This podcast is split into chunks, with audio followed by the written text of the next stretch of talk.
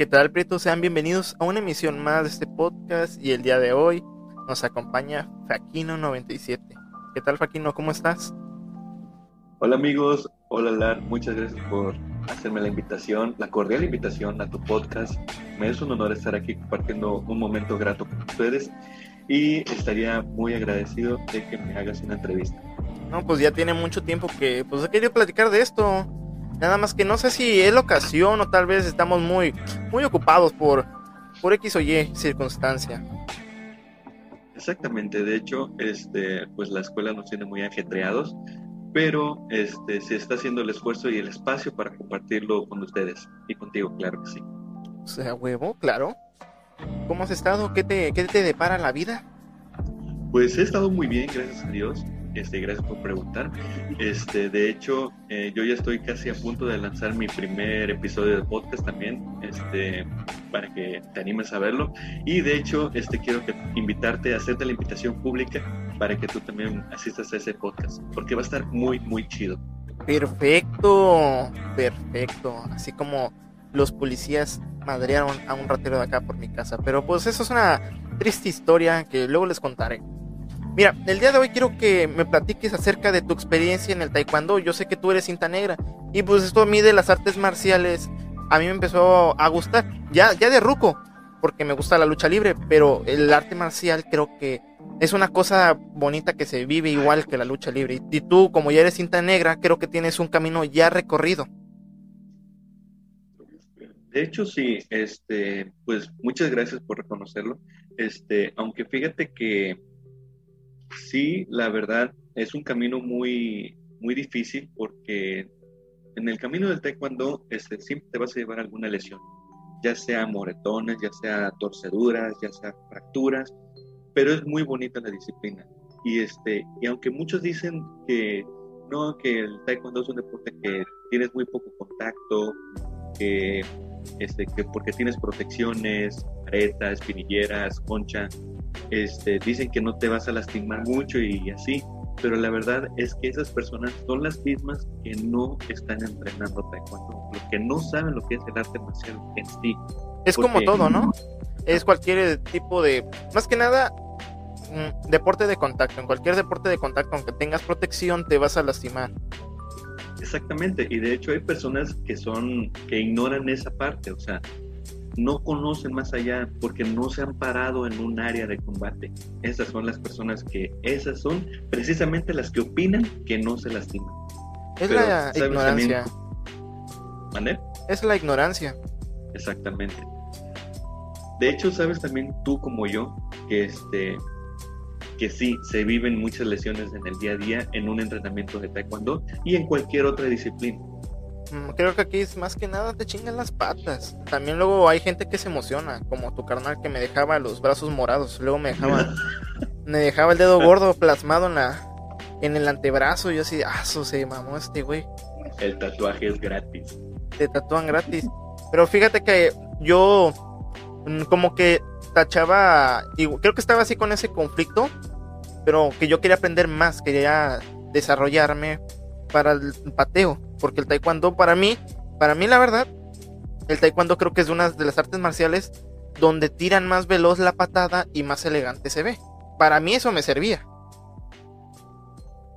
De hecho, este, en el taekwondo se enfoca muchísimo en la velocidad y en la fuerza, pero más que nada aprendemos a que a utilizar todo el potencial de tu cuerpo, porque todo el potencial lo tienes sobre la cadera. O sea, cuando vas a, dar una patada circular, digámoslo así, al, estómago, este, no solamente es el pie el que sube, sino también todo el cuerpo es la energía que transmites al, al, dar la patada. O sea, no solamente son músculos que digan, no, pues es que sabes que yo soy bien trabado y te voy a dar en tu madre. No, o sea, es la manera en cómo utilizas esa fuerza. Es que también la gente tiene, tiene como que ese chip, la gente, que si tú estás mamado, le puedes meter una madriza a cualquier persona, pero no. El que estés mamado no implica eso, sino que es un trabajo de técnica. Exactamente. O sea, esa también es otra parte de las personas que ignoran eso. O sea, no entienden que el que tú puedas hacer levantar mil kilos no significa que tengas esa fuerza y la puedas aprovechar si te llegaras a topar a una persona, a un agresor en la calle y te diga, no, pues es que sabes que yo soy trabadísimo y te puedo dar en tu madre. Le digo, no, no, no, no, no, no, no. A lo mejor estás trabado, pero yo sé cómo manejar el cuerpo, así que tranquilo, porque yo sé cómo manejar el cuerpo. Efectivamente. Y eso es un arma mortal. Güey, ¿y tú cómo te enteras del taekwondo? Pues fíjate que yo a los cinco años, este, bueno, te voy a decir una cosa, yo radicaba en Coatzacoalcos y entonces este, yo me tenía que cruzar la lancha diario para ir a la escuela. Pero en una de esas cruzadas escuché gritos, escuché ¡kia, kia! Y me percaté del sonido y dije, ¿qué será eso? Me cuestioné y ya fue como yo le dije a mi mamá, oye, mamá, ¿podemos ir a ver aquí? ¿Qué será? Y dice, sí, vamos. Y estaba yo con mi hermano. No, Prieto. y este, y nos, nos orillamos y nos subimos al, era un, en un segundo piso y descubrimos que era una escuela de taekwondo que apenas estaba abriendo. Y entonces pues fuimos uno de los primeros alumnos del profesor Manuel del Castillo Ávila, que él ahorita en la actualidad es cinta negra quinto dan. Fíjate que qué curioso, ¿no? Porque a veces los lugares donde están más así culeros, que están más para pues, más para el chancro, son como que los que sacan más peleadores pues que se dan a conocer y con colmillo, güey. No, no sé por qué es así, porque vas a lugares que tienen, o sea, si tienen todo el equipo y si les metes una chinga. Pues ahora sí que va a depender mucho de la persona que le gustaría entrenar, porque también hay personas que son del bajo mundo, o bueno, para no ofender a nadie, o sea, personas de escasos recursos que tienen este, ganas de aprender y son lo mejor de lo mejor. Esas son las personas que más yo les tengo respeto. ¿Nunca te tocó alguien así? ¿Un conocido o un alumno? Pues fíjate que un alumno sí tengo hoy en la actualidad. Tengo un niño que es tiene 15 años y vive en Pital, que es aquí en las afueras de la ciudad de Costa Rica. Y, este, y patea muy bien el morro, patea muy bien. O sea, le echa ganas. De hecho, su papá es albañil, su mamá vende verduras. Y, este, y tiene ganas, tiene potencial el muchacho. Y eso es lo que también motiva a uno como profesor a dar clase. Oh. Y tú, güey, ¿cómo fueron tus principios? Ya me estás diciendo que el morro, pero tú, ¿cómo, cómo te sentiste al principio? Porque todos entramos con ganas. Pues, no te voy a mentir, yo entré con muchos ánimos de entrenar taekwondo, pero también me dio miedo los combates porque no sabía con qué persona me, iba a tocar este, hacer un combate y qué mañas tenía esa persona. Entonces por eso me daba muchísimo terror los combates. Y a veces por ese mismo terror yo perdía. O a veces me cansaba. O de plano no quería participar. Pero alguna de esas maneras, este, pero la que más frecuente era, era que tenía miedo. Pero de ahí en fuera yo este, pues trataba de sacar la caspa y pues a darle. Porque si no le doy, pues él me va a dar y no, no quiero. Y, güey, ¿cómo era ese proceso? Porque en mí era de llegar a tener nervios y ver a la gente y yo los veía, ay, este es malo, ay, este, como que me hacía una ilusión, así como tú dices, pero ¿cuál era así tu sentimiento de preparación? O si tenías como un tipo ritual, digamos. Yo, antes de entrar a una competencia, ¿A te refieres? O sea, ¿cómo me preparo mentalmente para entrar a una Ajá, ¿cómo, cómo te preparabas mentalmente? ¿Cómo, ah, qué, qué, te decían tu entrenador? Tus sensaciones al pisar el tatami. Háblame ahora sí del tiempo de tu competencia, cuando eras competidor, válgame la redundancia. Pues yo antes, bueno, nos avisaba el, maestro que teníamos como tres o cuatro meses antes del, del torneo para prepararnos. En esos cuatro meses, pues yo estaba tratando de, entrenar duro, sin miedo, me ponían con personas mayores que yo, de grado también, y este, Y antes de, un día antes de la competencia, pues ahora sí que me encomendaba a Diosito, a nuestro Padre Jesús, y este, y le decía que por favor, que todo saldría bien, y que no me pasara nada malo, y que por favor yo ganara. Y este, igual me persignaba para el Hijo y el Espíritu Santo, y ahora vámonos a la competencia. Ya llegábamos ahí, desde que empecé, desde que me salí del carro para entrar al lugar donde íbamos a hacer el torneo, no manches, güey. Todo el maldito lugar abarrotado de cabrones. Todo. Parece ejército de hormigas, güey, cuando entras. Ándale, pero te lo juro, abarrotado, no había ni dónde pinche sentarse. Porque en ese torneo venían de todos los lugares de la República Mexicana. O sea, venía de Puebla, Tlaxcala. Bueno, Tlaxcala no sé si exista, pero ahí está.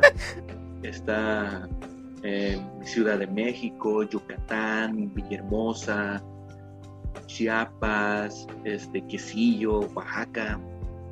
Y lo este, cagado es que tú piensas que ese es un torneo pedorro, ya cuando llegas de camiones, combis, a veces hasta agarran. había muchos camiones. Y de hecho estaba, bueno, normalmente en Coatzacoalcos se celebraba el torneo en el centro de convenciones. Y ahí es donde estaba la mayor parte de las personas que se reunían a hacer el torneo. El torneo normalmente se titula El Diario del Istmo, que ese es un periódico que lo organiza. Y entonces pues viene toda la gente de toda la República. Y pues ahora sí, a darle con huevos. Háblame de tus combates, güey. O sea, ya te tienes preparado, te encomendabas, pero tus combates, güey, ¿cómo era la sensación de... Bueno, el proceso, ¿cómo te seleccionan para los tipos de competencias que hay? Ya ves que hay este combate, pues, que se agarra de vergazos, y está el de formas. Bueno, mira, de hecho, el, la forma va a ser como en todos lugares. O sea, no, no ha cambiado mucho. Pero desde que yo me acuerdo, bueno, que yo me acuerdo en mi primer torneo, la neta perdí y no me, y no me avergüenza. Quedé en segundo lugar, pero perdí. Este, ese fue el primer torneo al que fui, o sea, fui en, segundo lugar en combate y tercer lugar en formas. Antes sí me veía medio soncito, pero después, este, para que te formaran, o sea, en, el, en un torneo te forman por gráfica a las gráficas se le conoce como tu grupito de alumnos, tu, grupito de compañeros con el que vas a estar este, compitiendo, ¿no? Los babosos, ¿no? Con los que vas. Exactamente. Tú vas a tener tu grupito de amigos. Digamos que tienes a tres personas y tú. Entonces, todas estas tres, estas cuatro personas en total, incluyéndote, van a ser, van a pasar por parejas, dos y dos, en cuanto a las formas pero ojo, aquí este, te puede tocar diferentes tintas o diferentes grados. ¿A qué me refiero con esto? Los grados inferiores son tintas blancas, naranjas y amarillas. Esa es la clasificación de principiante. La clasificación de medio, o sea, de personas que ya conocen un poco más de todo este rollo, son verdes y azules. Y ya ahora sí, el grado de los avanzados son rojas y negras te puede tocar en tu, en tu clasificación principiante, te puede tocar tanto amarillas como naranjas o como blancas. Entonces, este, ahí como que digamos tienes una cierta desventaja, porque no solamente te forman por tu grado, sino también por tu altura.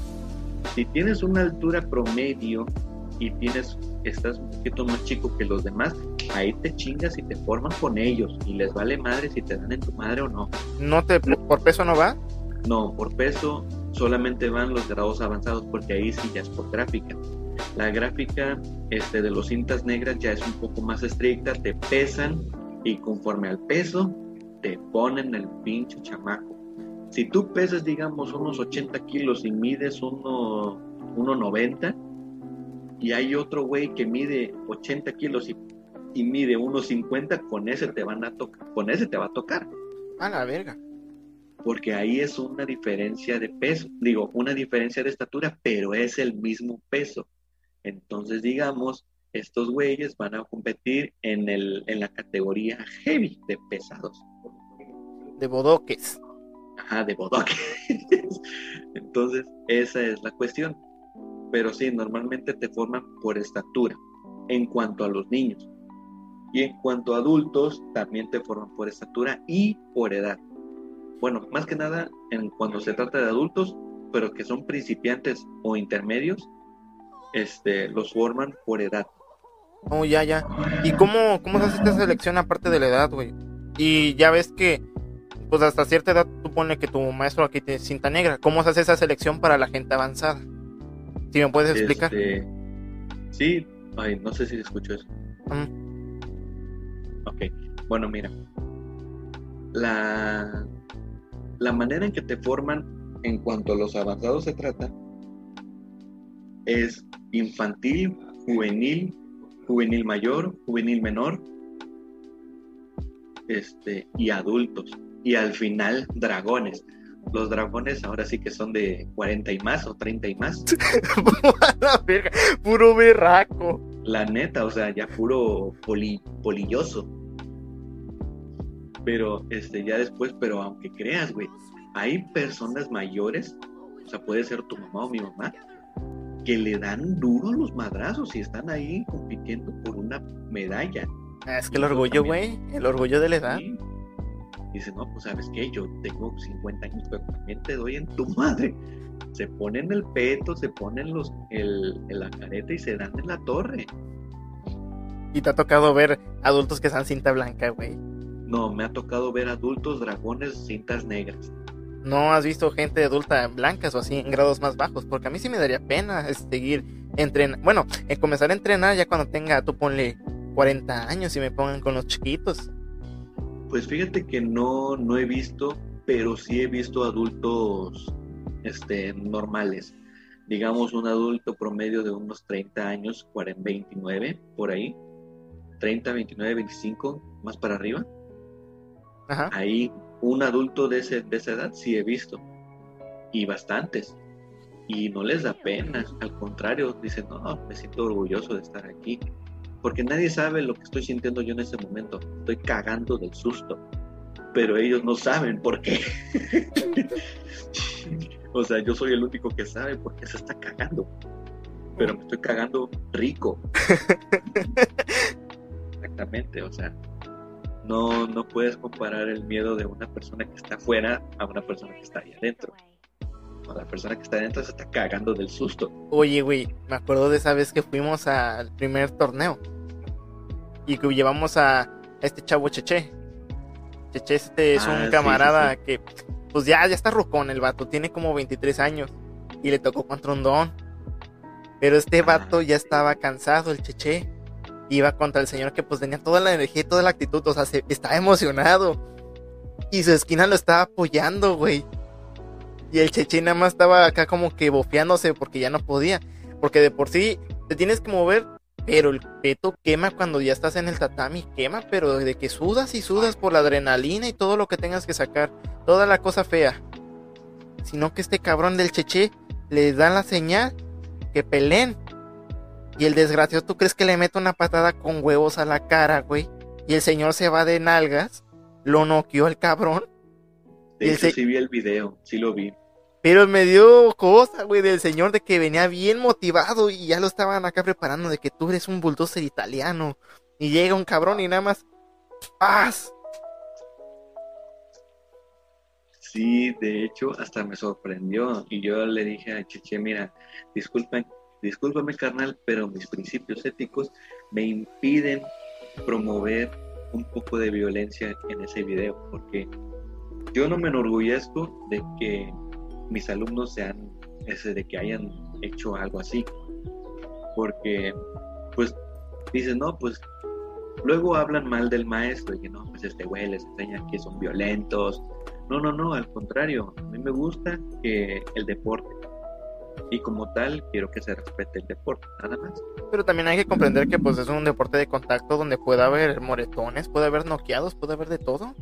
Sí, y de hecho eso es la esas son las personas que también lo mismo, no saben en dónde se están parando, no saben con quién están hablando y no saben ni siquiera de qué se trata este, este deporte. Y de hecho, fíjate, hace como dos torneos antes de que fuera lo del, lo del tecnológico, este, vi como una chava le dio un giro recto a otra. Una mujer, güey, una mujer le dio un giro recto al cuello a otra morra. La azotó en el suelo y entró paramédicos de la Cruz Roja a ver qué sucedía. Y la chava se, le, se estaba ahogando porque pues con golpe a lo mejor se le cerró tantito la, la garganta, pues se inflamó, ¿no? Del madrazo. O bueno, no sé, no soy doctor Quisiera, pero no soy doctor. Qué triste. Ahora dilo sin llorar. Entonces, este, y todos estaban así sorprendidos. Y si sabes qué, esta chava no puede, no puede seguir peleando. ¿Ok? Le dan el gana al amor a la otra chava. Pero ella no festejó, no hizo absolutamente nada. Simplemente fue y le dijo a la chava, buena pelea, discúlpame, no fue mi intención. Ese es el verdadero taekwondo. El que exista un respeto hacia el rival también. Uy, no, yo, yo nada más los tiro ahí en el suelo. no es que una vez, así como dices tú, estaba entrenando, güey, acá Muay Thai. Pero por accidente el vato o sea, en el Muay Thai no te puedes agachar mucho porque hay rodillas y si te agachas, los que saben de esto es que vales madres. Este güey quiso parolear de que sabía box. Y me había metido, o sea, ganchos y me había alzado y la verdad sí me estaba metiendo mi, mi putiza. Pero lo casé, ya me había sabido su, pues, su estrategia, cómo me estaba llevando. Sino que lo esperé para que se agachara y que cuando iba a alzar la, alzar la rodilla, el vato prácticamente se clavó en mi rodilla, no sé, o sea, rápidamente fue así como que darle un besito a la rodilla, porque me movió la cabeza para enfrente y que se rompe todo el pómulo. Le abrí el cachete y el vato cayó noqueado y ya este, desde ahí no puede pelear. Y yo me espanté, güey, yo ya no quise. El vato quería seguir peleando, pero yo, yo me espanté. Porque vi como poquito a poquito se le fue abriendo la carne. No manches. Sí, porque, mira, el muchacho se levantó y cuando, y pues dije, pues vamos a seguir peleando, nomás, así como un rasguño, ¿no? Sino que cuando vi que se estaba abriendo como si fuera sobre de, sobre de carta. Así empezó a brotar la sangre y dije, chale. Y alcé las manos, alcé las manos al cielo, así de agárrame Dios. Y pararon la, pararon el, la pelea. Y ya desde ahí ya, ya el chavo ya no ha podido pelear y y sí me da cosa porque pensé que lo iba a que pues por un accidente se iba a quedar mal o se iba a morir. ¿Cómo crees? Cálmate, por no manches. Entonces, ay, sí, ¿a poco? Ay, ¿a poco? Pero bueno, seguimos acá con las clasificaciones, güey, de los mayores para pelear. Nada pues más. bueno, mira, refutando lo que estás diciendo, lo que me estás contando, pues es parte, o sea, de todas maneras, en un deporte de contacto estás expuesto a lesiones, a de todo. Y pues nadie te puede decir nada, o sea. Y de hecho, antes de que estás en un torneo, te dicen, ¿sabes qué? Al firmar esta responsiva, me exoneras de cualquier responsabilidad que te suceda dentro del torneo. Y fuera también. Dentro y fuera. ajá, no me voy a ser responsable de lo que pase o lo que te pase aquí adentro. No son pendejos. ajá, huevo, y tú lo firmas. Una vez de que lo firmas, todos lo recolectan. Vámonos, papá. Vámonos para atrás. cosita. Sí, sí, sí. Si te mueres, ni modo, yo no sé. Estúpido. Así es. manches. Pobrecitos. Bueno, es que también ya sabemos a, qué vamos, a que nos metan una chinga. A dar putazos. Y eso, güey, de los dragones me estabas platicando. Ya me dijiste que las cintas ya grandes van por estatura, pero no, ya cuando eres grande no te pesan, aunque sea cinta verde, cinta azul. No, ya de grandes ya nada más te dan igual lo mismo, la edad. Cuántos años tienes, este, hipertenso, diabético. eh, bueno, creo que es lo más relevante, ¿no? Hipertenso. Si eres hipertenso, pues no puedes participar, te puede dar un paro cardíaco o algo así. ¿Qué ¿nunca te si pasó que no te querían dejar pelear? Porque. ¿Nunca te pasó que no te iban a dejar pelear porque te- los signos vitales los tenías como que raros? Porque a mí me pasó No. así una vez, güey. Bueno, es que son diferentes disciplinas, o sea, por ejemplo, en el Muay Thai o en el... Sí, sí, no, el Muay Thai, donde Sí. creo que te checan. Bueno, en esa disciplina a ti te checan de pies a cabeza que estés completamente bien. Y si no, pues ni modo, no, no vas a pelear. Bueno, por lo regular nada más me checaban lo que era este, los signos vitales. Pero lo que aquí este, me causa como que mm, conflicto, ¿no? Porque no me iban a dejar pelear porque la presión o, o los signos como lo que es el, lo del corazón, el ritmo cardíaco, estaban más bajo de lo normal.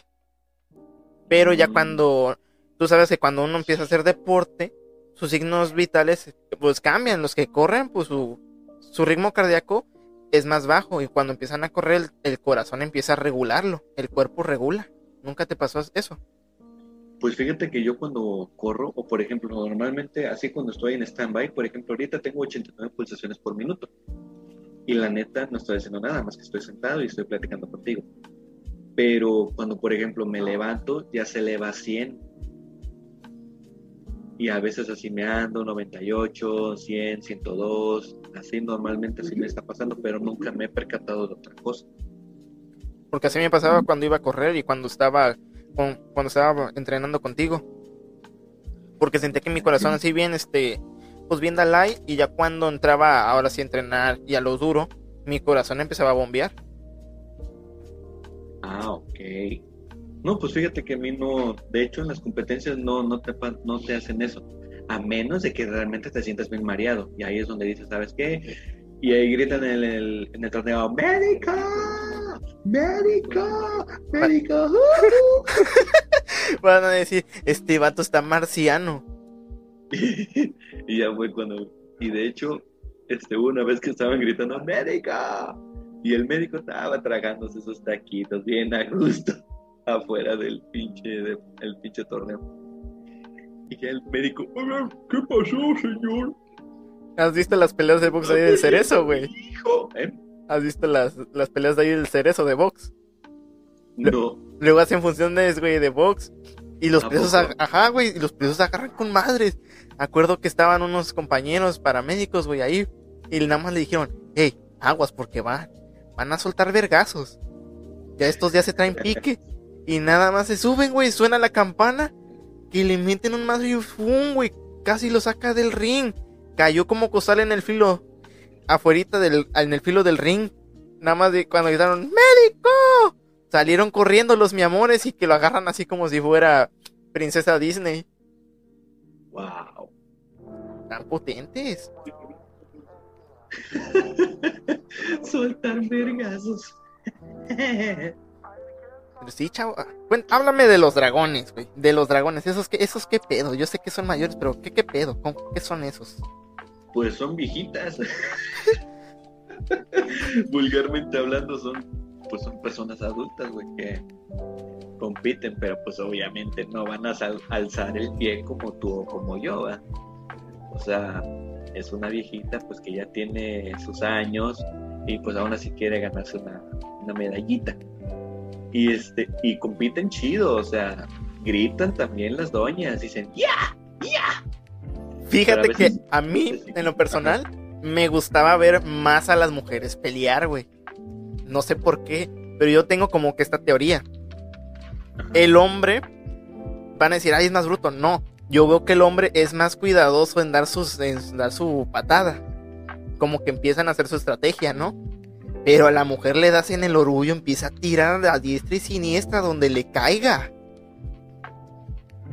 Pues fíjate que yo considero que el hombre es un poquito más maricón en cuanto a lesiones. digámoslo, bueno, comparándolo con el fútbol. Tantito tocas a un, a un jugador de fútbol, se cae. digámoslo profesional, se cae, se empieza a hacer berrinche y ante las cámaras no se ve que lo toca. En cambio, las mujeres les das una barrida y siguen de pie, se caen y se vuelven a parar. Yo hasta digo, güey, ellas sí, esas mujeres sí son naturalmente honestas. Es que ya también quieren buscar la... Bueno, yo no sé, yo no sé fútbol, güey, no, no voy a opinar en eso, porque la neta no sé de fútbol, nunca he visto fútbol y me aburre verlo. Pero sí, lo que yo te digo es que yo veo que el hombre le piensa más para dar, o sea, tiene su estrategia para pelear. Y cuando le toca a las niñas se dan con todo, y, tú lo has visto. Creo que tienes dos alumnas, las gemelas. Sí, sí, sí. De hecho, como dices tú, Estelar, eh, sí, las, este, los hombres pensamos un poco más al dar este, las patadas, pero obviamente es que nadie, nadie se ha puesto a pensar en un combate. ¿Qué patada voy a hacer? No, es la que te salga. Bueno, honestamente a mí lo que me sucede en mi caso, yo cuando estaba en un combate no sabía qué hacer. Me decían, no, es pucho, es pichón, y yo pues por acá me entraba y por acá me salía. Y pues no sabía si hacerlo o no hacerlo. Y yo pues viene una patada, pues yo voy a reaccionar, me hago pados y lo que se me salga. Pero nunca peleé con estrategia. En cambio, ahorita como dices tú, y es cierto, los hombres pensamos más al dar una patada. Y sí, porque yo en algunas ocasiones, bueno, el último torneo que fuimos, tú te me estabas apendejando muy gacho. Sí, y estabas como que digamos en una nube. No sabías ni qué madres hacer porque ibas perdiendo. Y te, y te tuve que gritar para sacarte de ahí. Dije, ¡Güey! Ya fue cuando dicen, ¡Ah! ¿qué pasó? ¿Qué pasó? ¿Qué pasó? ¿Qué pasó? Despierta, despierta. Haz esto, haz pado, retrocede y padea, retrocede y padea y vas a ganar. Haz lo que te digo, retrocede y patea, no te desesperes. Este güey se te avienta. Ah, yo siento que era nalga, güey, para pelear, yo siento que era nalga. No nalga de que no sabía pelear, sino que yo era nalga que aprovechaba. Por ejemplo, el vato ya ves que tiraba ni agachaba la, la cabeza y yo rapidito buscaba la cabeza para pateársela agachado. Será puerco, no sé, pero yo... tú me dijiste y mis otros maestros me han dicho que nunca agaché la, cabeza. Porque pues, en una pelea no debes agachar la cabeza, es lo primero que te buscan. Y me sorprende, dijeran, la velocidad que tienen la mujer cuando le pegan en el taekwondo, cómo saca las patadas giratorias, el reverso, el retrocede, ataca. Y lo vi en tu, en tu alumna chiquita que te digo, porque esa niña estaba chillando, pero ganó y le metió su chinga a la otra. Sí, de hecho son bien aguerridas las niñas, ¿eh? O sea, mis alumnas sí, este, pues ahora sí que les tuve que enseñar a no dejarse. Así de atrás. imagínate, si se dejaran, hombre, las, las haría débiles. Y no, no quiero que sean débiles, que sean fuertes. Porque toda persona debe ser fuerte, de todo. Y pues Aquí mira, dragón. A huevo, sea dragón. Dragón.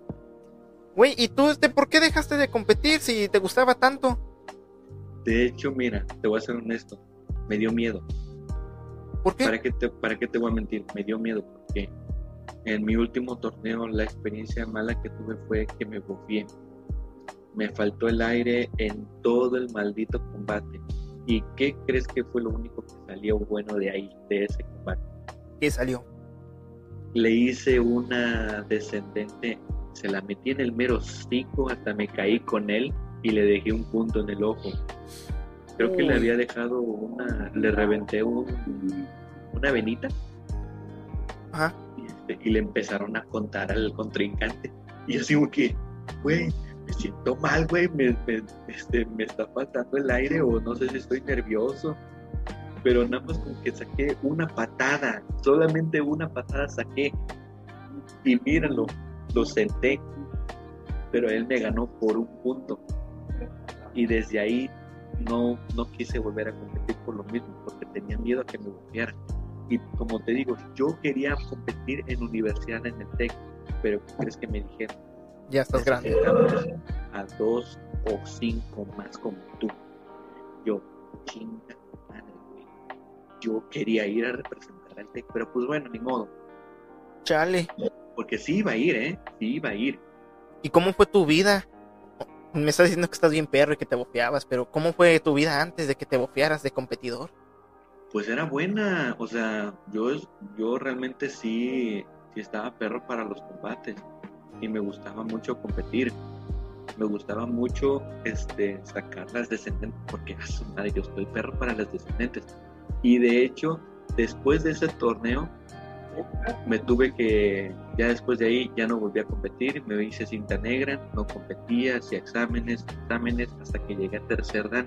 En el tercer dan me hice otro combate, pero ¿qué crees también? ¿Te En ese examen, no, no, no, en ese examen me subió una fiebre como no tienes una pinche idea. Me dio una fiebre de 38 grados, 39, y en pleno examen me estaba muriendo. Y le decía al profe, profe, ¿sabe qué? Me siento muy mal. Véame, estoy hasta ojeroso. Me dice, pues tómate unas aspirinas, Paco, porque pues, no, vas a, porque no me vas a dejar aquí, güey. Yo, a la madre, bueno, ya que me van, voy con mi jefe y le digo, ¿sabes qué? me dos aspirinas. Me eché dos y con la misma vete para adentro. Pero hasta siento que mi cuerpo lo asimiló muy bien porque me sentí muy bien en esos, en esos momentitos. Y le dije al contrincante, dije, güey, afortunadamente era mi compañero. Digo, güey, porfa, vamos a darnos despacio porque sí me siento muy mal. Mírame, mírame. Aquí están mis ojos, aquí están mis ojos. Mírame los ojos, güey, no me vean las patas. Veme los ojos, güey. Mírame cómo estoy ojoroso, de por sí estoy negro, mírame las ojeras, estoy más negro todavía. Me dice, ah, sí, güey, no te preocupes, lo vamos a hacer despacio. Ok, gracias. Y ya, pero no sé si, si me sentía aventajado, pero le di en su madre. Eh, te, ayudó, güey, te ayudó, es una ilusión. Y ya este, dije, no, pues ya ni modo pero pues él sacó más calificación que yo. Dije, ay, ya, vamos a No mames, llegué a mi casa, güey, me bañé y me puse la cobija encima y a ¿Te dio eso por los nervios, güey? No, güey, creo que fue por un resfriado, o no sé si me fueron por los nervios, pero pues me dio. Y el caso es que este, después de eso ya no competía, ya no hice nada y me tuve que trasladar aquí a Costa Rica. Después de eso, ahí te va otra anécdota. Yo, mientras estaba compitiendo, bueno, estaba entrenando en Mudo Juan. Me puse a la asociación de Mudo Juan por, por momentáneos, por momentos nada más. Entonces, lo que yo hice ahí, bueno, el maestro me puso con un cinta naranja. Ese cinta naranja estaba chingue, chingue de que dice, no, que vamos a darle muy duro, este, yo vengo bien. O sea, estaba chifladito el vato. Bien chiflado. Como todos. Sí, sí, sí, estaba bien chiflado pensando que me iba a pendejear. Pero no, el pendejeado salió él. Entonces, lo que hice fue, no, pues profe, este, ¿se va a la, cara o qué? Me dice el profe, sí, Paco, adelante, a la cara. Sí, ya.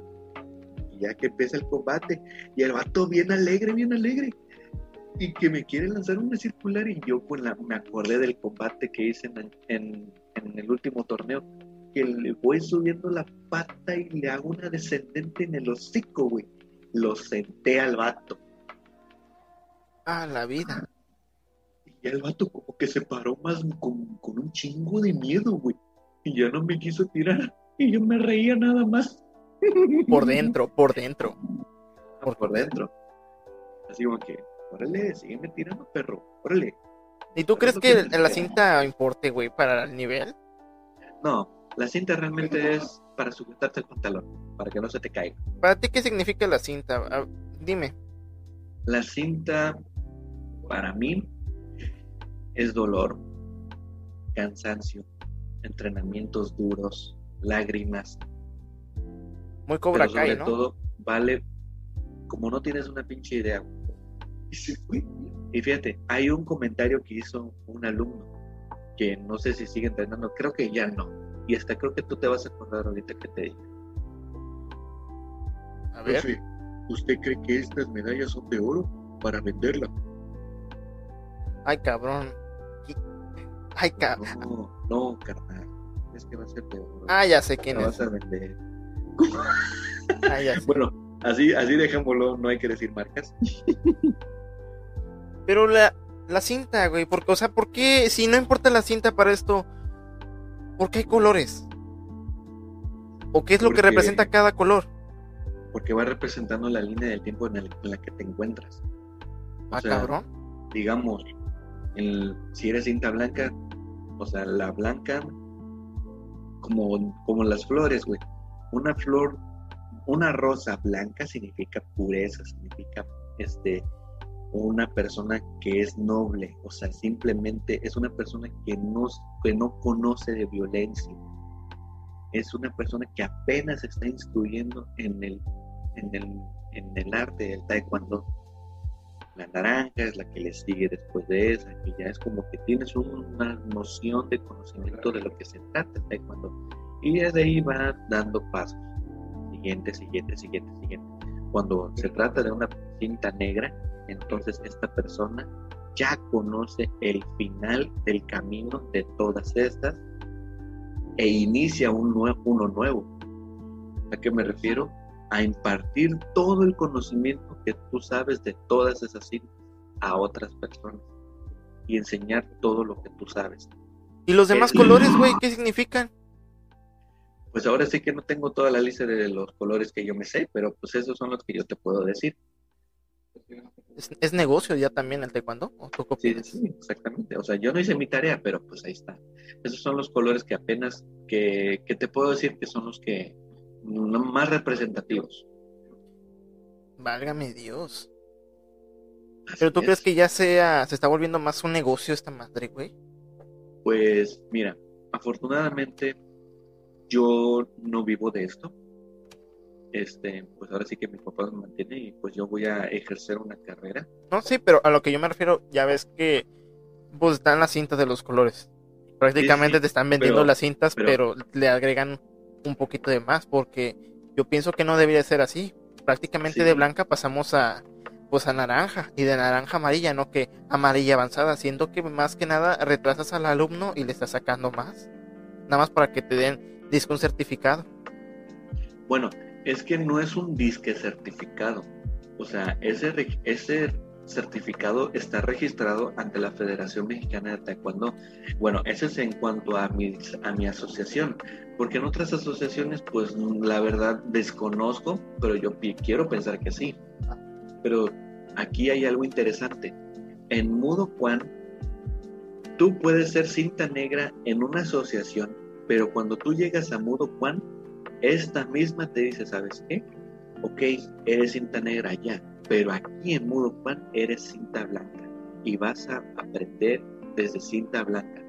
No me interesa si tienes un certificado que avale que eres cinta negra, no me interesa, porque esa es en tu aso- asociación. Aquí es otra, y por lo tanto inicias desde cero.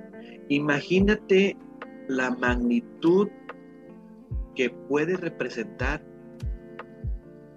el, bueno, el peligro que puede representar ese, esa clase de pensamiento a tus alumnos.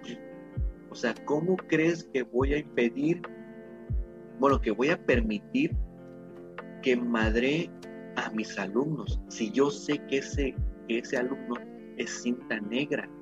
Es que tenemos, como tú dices, blanca, ¿cómo crees?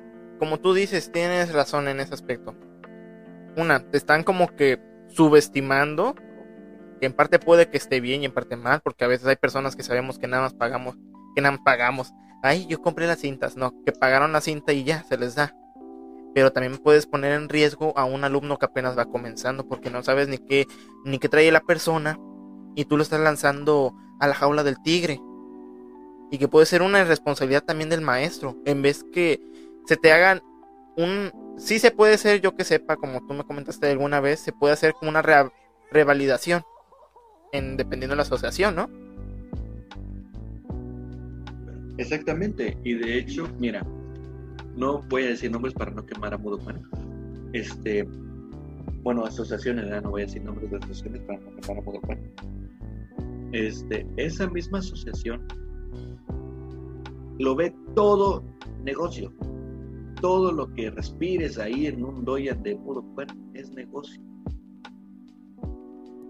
Porque nada más llegas y te dicen, ¿sabes qué? Es tanto de, inscripción, es tanto del uniforme, es tanto del equipo, es tanto de exámenes y vas a hacer exámenes. Y no me interesa si aprendiste. Tú vas a hacer exámenes porque no te vas a quedar atrás. Yo, no manches. ¿Cómo me van a, obligar a que yo haga examen. Y eso es lo que sucede con esa misma asociación. O sea, ellos mismos obligan a sus alumnos a que hagan examen. Y no te miento, me llegó un alumno cinta verde que no era cinta verde. Para mí era un blanca, porque ni siquiera sabía lo que era un pucho. Para las personas que me están escuchando, un pucho es una, es una patada que va con el pie de adelante. Es de las básicas. Ajá, exactamente, es de las más básicas. Y ese niño cinta verde no la sabía. Y yo digo que, ¿cómo no te vas a saber el pucho, carnal? Si se supone que eres verde, debes de saberlo. Las personas que, los alumnos que son cintas verdes y azules, ya conocen las patadas básicas, patadas saltando y patadas con giro. Ya se las saben. Y es a lo que vamos, güey, que no, no importa el color de la cinta, sino que cómo te van enseñando. Y ahí es donde entra el dilema. La, cinta solamente sirve para fijarte el pantalón. No representa mucho más allá de eso. En algunos casos. Y en otros sí representa mucho. Pero va a depender mucho de la persona, de la asociación y del maestro. El maestro que te enseña a valorar lo que es la cinta el alumno que sepa valorar su cinta y su grado y sus conocimientos. Y la asociación que dé las puertas abiertas a cualquier alumno que quiera entrar a una asociación nueva y que quiera aprender más. Es que imagínate, si no sabes hacer las técnicas básicas, ¿cómo vas a llegar a cinta negra? ¿Y cómo se hace ahí? En ese caso, güey, en el examen de cinta negra, ¿qué requisitos te piden para que no pase esa vergüenza? Un requisito importante es que, mira, en mi caso la asociación, la Academia Nacional, te pide un, este, un parcial. El examen parcial para hacer cinta negra es como, digámoslo así, un permiso para que puedas hacer tu examen de cinta negra. Si no lo apruebas, no puedes ser cinta negra. Normalmente todos los alumnos lo pasan, pero otros este, no, lo, no lo pasan. Y de hecho, este, para hacer yo mi examen parcial de cinta negra para tercer dan, hice yo uno. Y, todo bien, saqué como 95. Pero hubo un caso de, en, esa misma, en ese mismo examen, que sacó como 70 el chamaco. Pues, ¿qué te piden hacer ahí en el examen parcial, güey? Eh, lo mismo que tú sabes en un examen, nada más que un poco más avanzado. Y tu forma que no tengas ni un solo error. Pero eh, explícame así para la gente.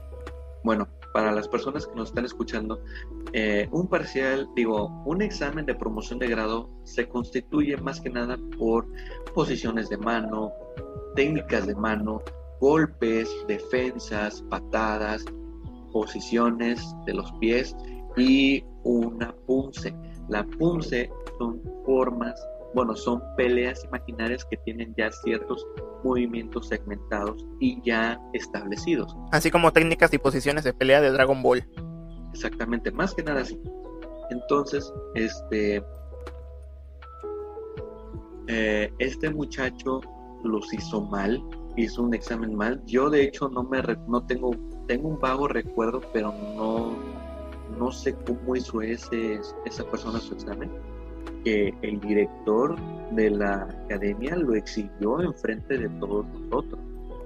Y a nosotros, en lo particular, ya cintas negras, no nos gustó esa actitud del director, porque obviamente no hay algo mal en el alumno, no, no va a haber mal en el alumno si no hay un mal maestro. Y no había este otro participante, poquito gargajo, ¿eh? Este, no hay, no había otro alumno representando de ese representante, no había otro alumno representante de esa escuela. ¿O, era el único? Pero fíjate que también hay personas que van y hacen su examen y a pesar de que tengan alguna discapacidad, ya sea síndrome de Down, ya sea este que estén, eh, digamos que les falte un brazo, van y lo hacen. ¿Y, cómo se les califica, güey?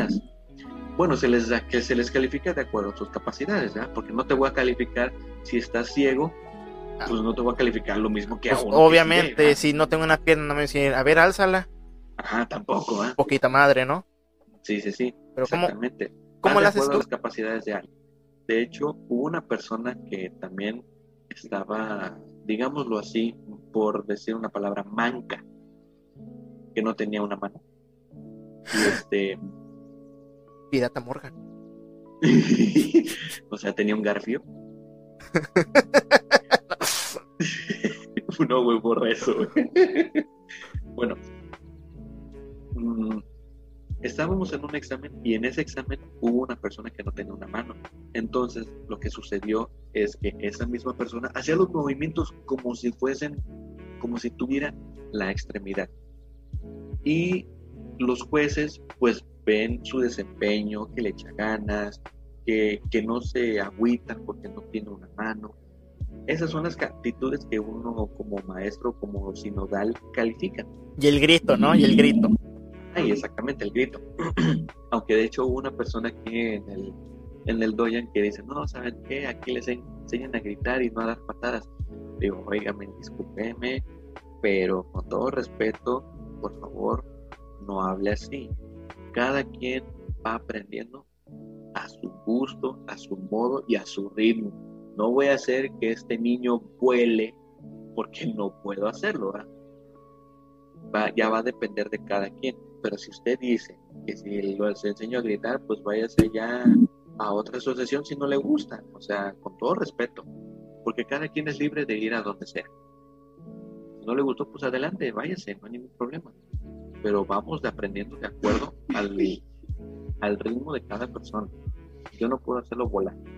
Oye, güey, ¿y tú por qué decidiste ya ser maestro? O sea, se escucha muy bonito lo que dices, pero ¿cómo decides tú de que, mira, voy a eh, emprender este proyecto, voy a, ya tengo mi, grado avanzado, vamos a dar clases, cómo comienza la construcción de tu dojo y tu, ahora, abrir las puertas de este mundo que es de la enseñanza, de transmitir conocimiento que a veces es más difícil. Pues fíjate que yo para este, bueno, yo ya me había mentalizado desde que estaba morrito que una vez siendo cinta negra ya podrías dar clase. Y siempre lo estuve manteniendo en mi cabeza. Ya vas a dar clase. Ya me lo vas a dar clase. Ya me lo vas a dar clase. Pero mi papá estaba buscando la manera de cómo darnos ese espacio para que nosotros pudiéramos instruir. Entonces, eh, estuvimos buscando terrenos, no encontramos, pero queríamos un terreno que fuera propio, porque qué hueva estar pagando renta, nada como lo propio. Uy, no, no, muy caro, muy caro. Sí, sí, sí, muy caro. Y de hecho, este, se construyó en la parte de arriba de mi casa, tu casa, este, y nosotros no sabíamos, bueno, al menos yo no sabía, mi hermano y yo tampoco y nos compró, nos compraba tatami, nos compraba tatami, nos compraba tatami, porque ya sabíamos que íbamos a hacer un doyo nosotros. Y entonces se construyó la cabaña y se puso el tatami y ahí quedó el doyo. Faltó poner el cielo, pero pues ya se fue poco a poco poniendo y fue agarrando un poquito más de, tono el, el doya. Aunque es chico, pero es rústico y se ve bonito. A mí me gusta, todo de madera. Sí, o sea, se ve chingón. O sea, no, no hay nada como eso. Porque hay otros hoyos que hay, ¿no? Que sí, yo tengo clima, aire acondicionado, sí, güey. Pero no tienes lo que yo. Pero es lo que te digo, que a veces los rústicos como que te forman y a veces como que llegan ahí y te enseñan un poquito más de lo que ya saben.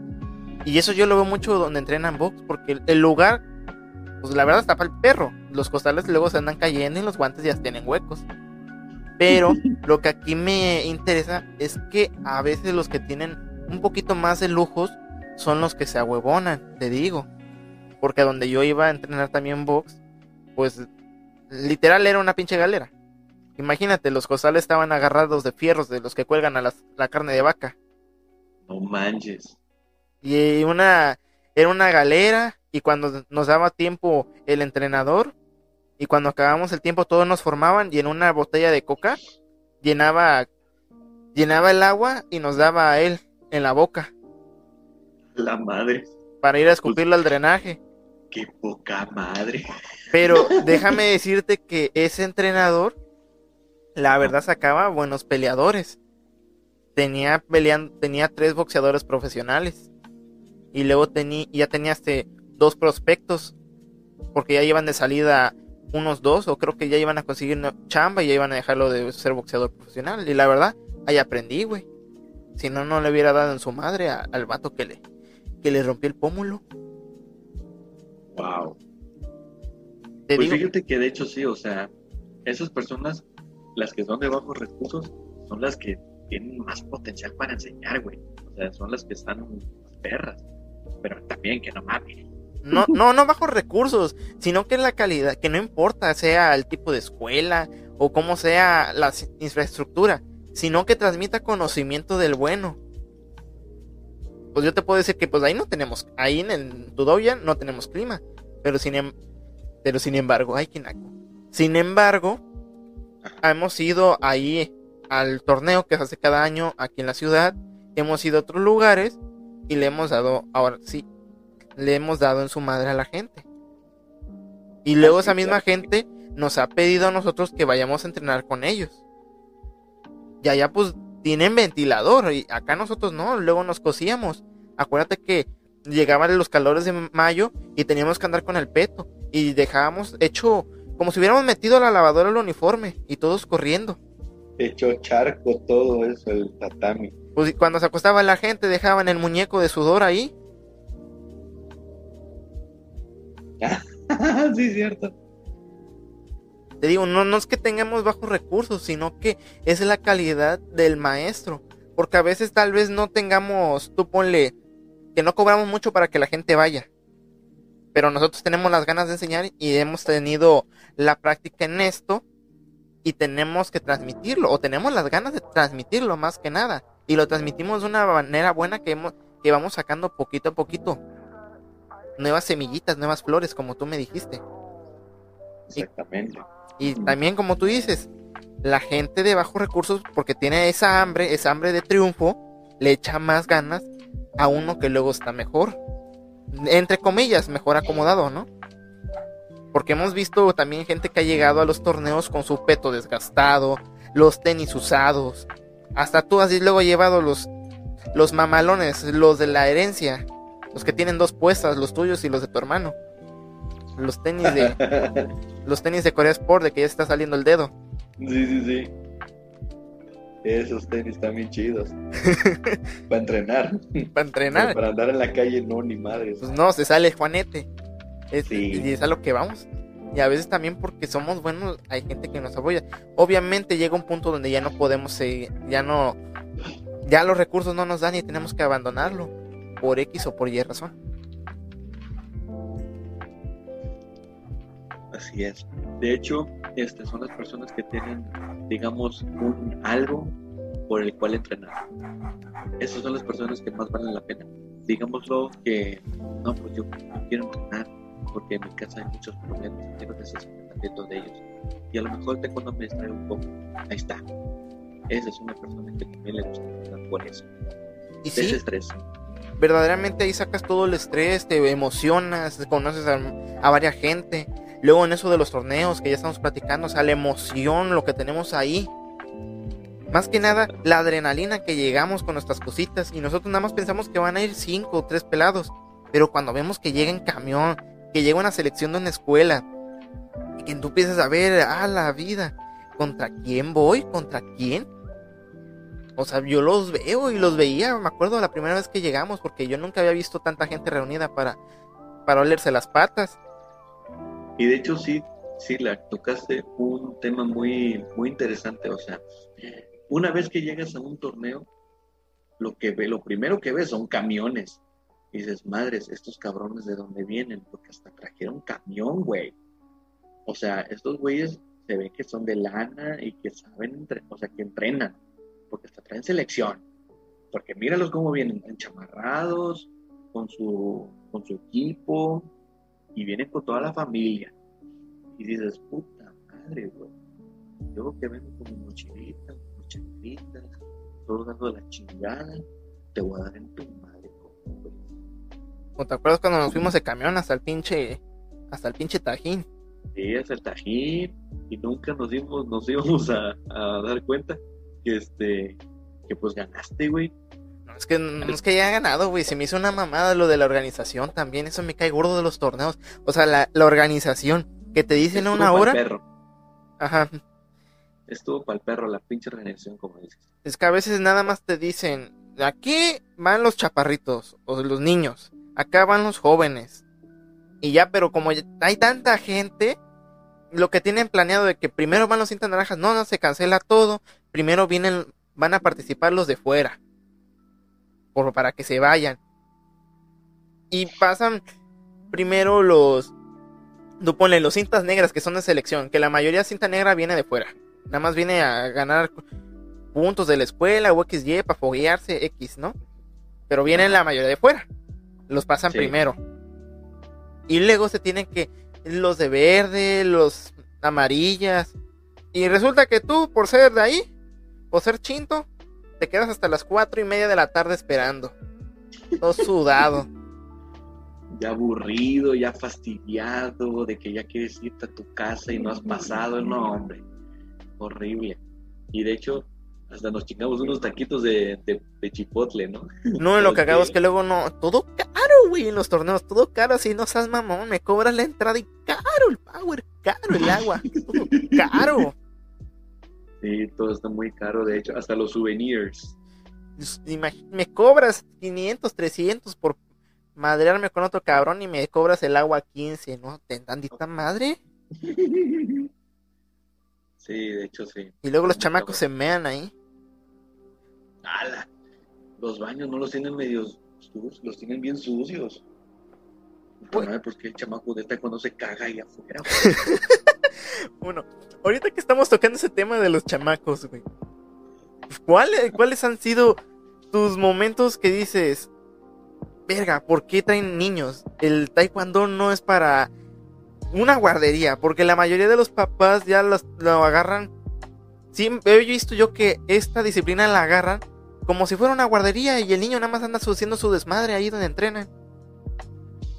Es que también va a depender mucho de con, con qué maestro te trates, por ejemplo, y también con qué tipo de papá te trates, porque, por ejemplo, este, digámoslo que el papá está muy ocupado y la mamá también, y el niño, pues, que quiere, pues, estar con su mamá, quiere estar con su mamá, quiere jugar, quiere divertirse, y pues el papá dice, ¿sabes qué? Estoy fastidiado de él, llévatelo a un lugar donde pueda jugar y no me esté molestando porque yo vengo traba del trabajo y vengo hasta la madre y no quiero causar problemas en la casa. Se los hubiera ¿Te echado en la espalda a tu mamá. Ajá, decimos que, ¿y qué te parece si lo llevamos a Taekwondo? Ay, sí, hay que llevarlo con el profe Francisco. ese, ese maestro sí los entrena chido y aparte se divierte. Sí, sí, sí, Yo- sí, ya, ya. Te la estás autochupando. No, no, doña, no, no soy una guardería. Pero sí, este, aunque a pesar de todo eso, hay un lado positivo. El lado positivo, pues es que te pagan, obvio. Y, y no lo puedes forzar a mucho a esa criatura porque su cerebro todavía no está completamente desarrollado como para que haga las actividades de un niño de 6 o 7 años. Porque esos niños ya conocen más, ya se mueven más y pueden hacerte más caso. Pero si has batallado, me imagino, con varios chiquitos.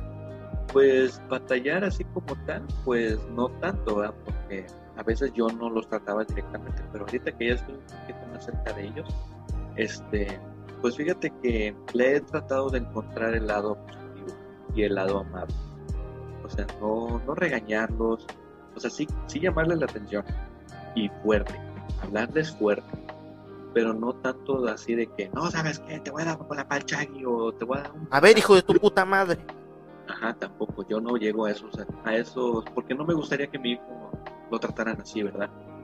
Entonces, este, pues yo le digo, ¿sabes qué? Me estás flojeando, te puedes sentar por favor y de ahí no te mueves. Y le voy a decir a tu mamá lo que estás haciendo.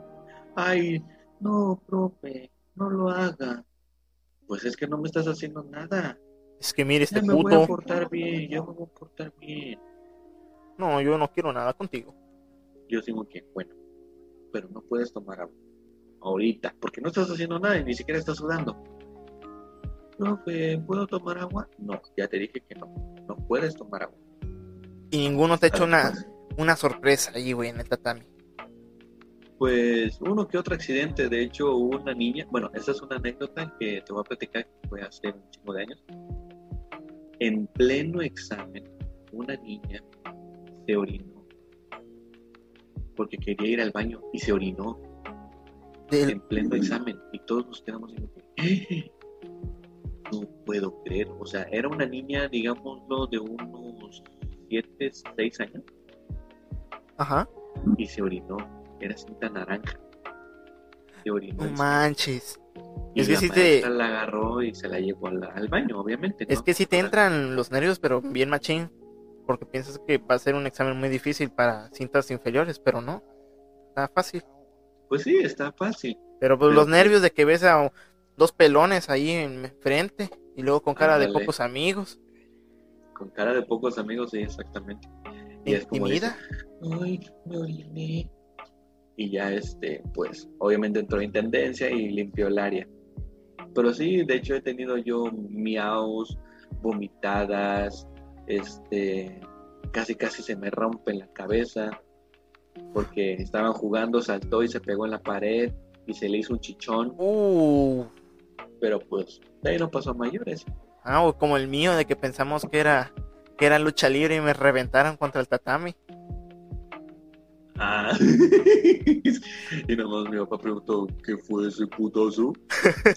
es que estábamos jugando a hacer la, la UFC y entonces y agarré a mi, a mi amigo del cuello con las piernas y literal lo estaba enganchando y, el, y lo enganché y el vato no se podía salir. Y se le ocurrió alzarme como bombazo Batista y nada más escucho el madrazo, paz, hueco. Y que quedo tirando en el suelo y me dicen, ¿estás bien?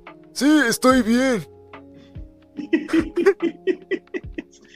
así es, efectivamente, así pasó. Yo digo que, oigan, mis tablas en el suelo, no mamen, Te quedas las van a romper. Oye, la tabla, este cabrón que, pero oye, la tabla sale cara. Es roble, ¿eh? Sí, es pino, del fino. Pues qué bueno, güey, que me hayas compartido esta bonita anécdota. ¿Algo que quieras decir antes de terminar esta charla? Eh, sí, eh, quiero, ah, quiero que este podcast sea muy importante para toda, para toda persona que quiera instruirse en esta disciplina y que este podcast le sirva de algo a todas esas personas que tienen miedo de practicar un arte marcial tan bonita como el taekwondo. Eh, espero que todas estas anécdotas que ustedes, bueno, que he contado, mías, le sirvan a toda la gente que te escucha y, y bueno, que se decidan y que entrenen un arte este marcial, un arte marcial. Y pues no me queda más que agradecerte a ti por darme este espacio en tu podcast y pues espero que en una próxima en un próximo episodio pues podamos seguir platicando más. Claro que sí. Pues bueno, ya lo escucharon. Yo fui Lark y eso fue Distracción RCA. Nos vemos en el siguiente episodio. Recuerda seguirnos aquí en Spotify o en cualquier lugar donde se publique este bonito podcast. Estamos en la página de Facebook de Desenfocados. También síguenos en nuestro canal de YouTube Ciudad RGB. Ahí estaremos subiendo un contenido más variado. Sin más que decir, yo me despido y gracias si llegas a este punto. Nos vemos hasta la próxima. Bye bye.